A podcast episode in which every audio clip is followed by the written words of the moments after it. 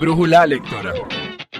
Es un cuento de literatura infantil, se llama Es así, de Paloma Valdivia.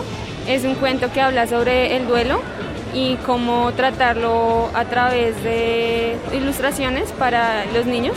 Entonces es un cuento muy llamativo, pero asimismo que a la edad que yo tengo me mueve mucho las fibras y toca mucho el corazón porque como les menciono pues habla sobre el duelo. Entonces sí es un, es un cuento muy bonito para tal vez tratar el duelo con los niños, pero asimismo uno como adulto pues logra como llegar a, a ciertos puntos para pensar y como quebrantar el corazón. Entonces es un cuento que hace llorar.